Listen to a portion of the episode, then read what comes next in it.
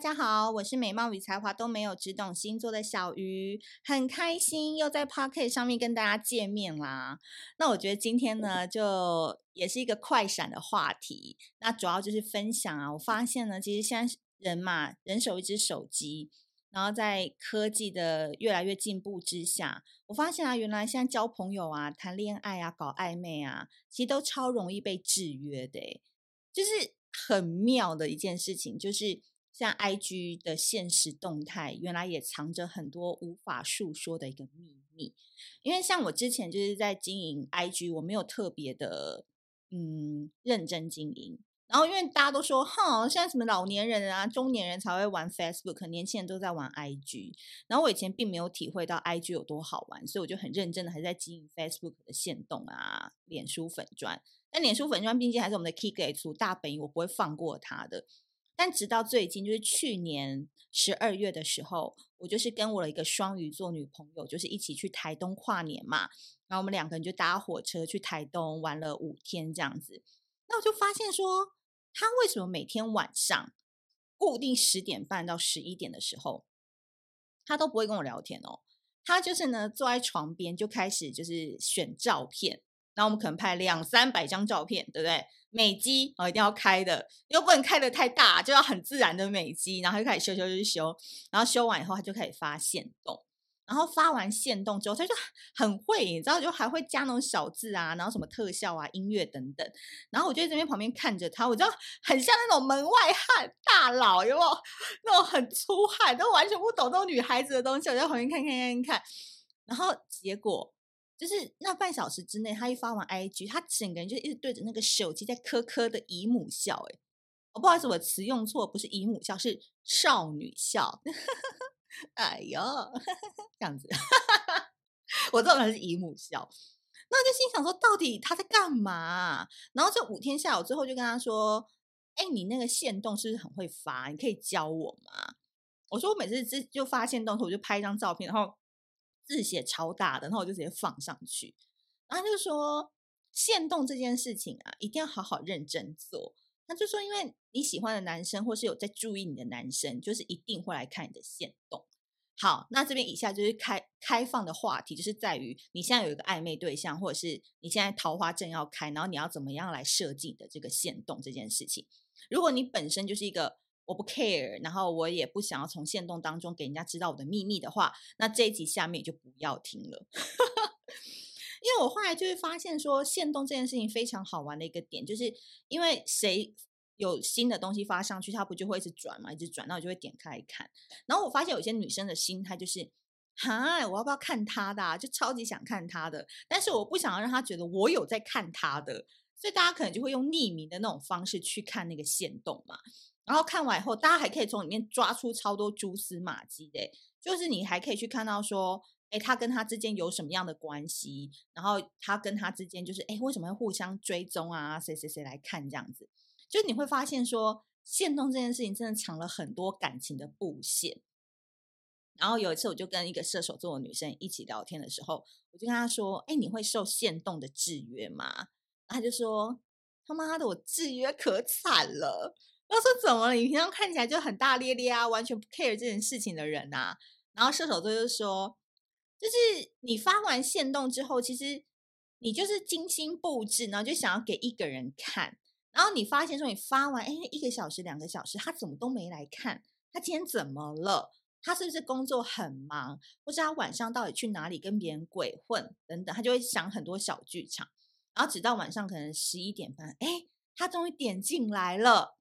哦，他看了这样子，那他其实就是一个生活展示的舞台嘛，就代表说，其实你有些部分，你可能，哎，这也是很可悲，就是我们可能也不能直接传给我们心仪的对象看，因为那个 line 啊，你可能会吵到人家，或是人家觉得你的表现欲太强，存在感太强，反而会让人家觉得很反感。但限动呢，就是一个伪装，你好像给大家看你的生活，但是其实你只想给某个人看的那个状态。你懂我的意思吗？然后他们更好笑，他们就说，而且我都会看那个男生，就是有没有在最前面。那我说最前面是什么意思？他就说只要在最前面，就代表说他常常来看我的啊，然后他可能就是也有看我的 IG 贴文啊等等。然后我就说，那个不是按照观看顺序来排的吗？他说 I don't care，但是他如果排在前面，我就很开心；但如果他掉到后面，我就很生气。然后就 Oh my God，现实动态真的太可怕了。然后我后来就是那时候就是因为还没有就是有中意的对象或者是暧昧的对象，结果我后来就发现说，老天爷最近真的给我一个 test，哎，就是让我开始走这趟旅程。因为我过去可能就觉得啊，限动这样发啊，其实我也没有喜欢的人啊，就发一发我就没有那感受，你知道吗？然后我最近就是有一个还蛮喜欢的一个对象，就是整个型啊跟外表什么的都是我的菜。那当然我们也没有很熟啦，就是出去过一次这样子而已。然后就加了 IG 嘛，然后就听心想说好，那我也要来被制约看看。因为如果没被制约过，我讲这些我根本就没有办法感同身受嘛，对，我就是要去经历很多事情。然后我就开始，因为我跟他加的就是那个 IG，然后不是那个官方的哈，因为官方的在，然后发什么啊，都要发一些星座的东西，一定就是要自己私人的这样子，然后就开始发发发，然后我就连续大概发了五天六天之后，原本啊，我不是说我发照片就是搭配字而已嘛，就是很很 low，很像一个粗汉在那边的那种，后来我就慢慢的发现，其实 IG 超级好玩的，因为。你你发久了，你就会知道说你要怎么样跟人互动，因为有些人发他就是只是想要 display 他的生活场景嘛。那所以我们就是有一个暧昧对象或喜欢的对象，想要他来看嘛。所以你在上面的文字或表达，好像真的要秀给那个人看的感觉。所以我就会发现说，哦，真的耶。我就开始把字啊编排的，就是小小的，然后有一种秩序感啊，或是会加几个 GIF 档啊，就是可可爱爱的。然后甚至有时候我还直接就发一个字，然后直接问你们问题。当然了，那男的不一定会回我啦，然后很多小粉丝们就会回我。但是我一开始只是想跟某个人对话而已，但想不到却意外吸引很多人会想来跟我对话。那我觉得说哇，真的是很意外的一个惊喜跟分享欸，因为。开始我觉得很多小盒子有没有那个冒号就会出现，就是哎有一个讯息，有一个讯息什么的，然后就发现哇，真的很多，因为你问了一个问题，或者是你好像是跟他们讲话的感觉，就会越来越多人哎跟你互动，跟你聊天。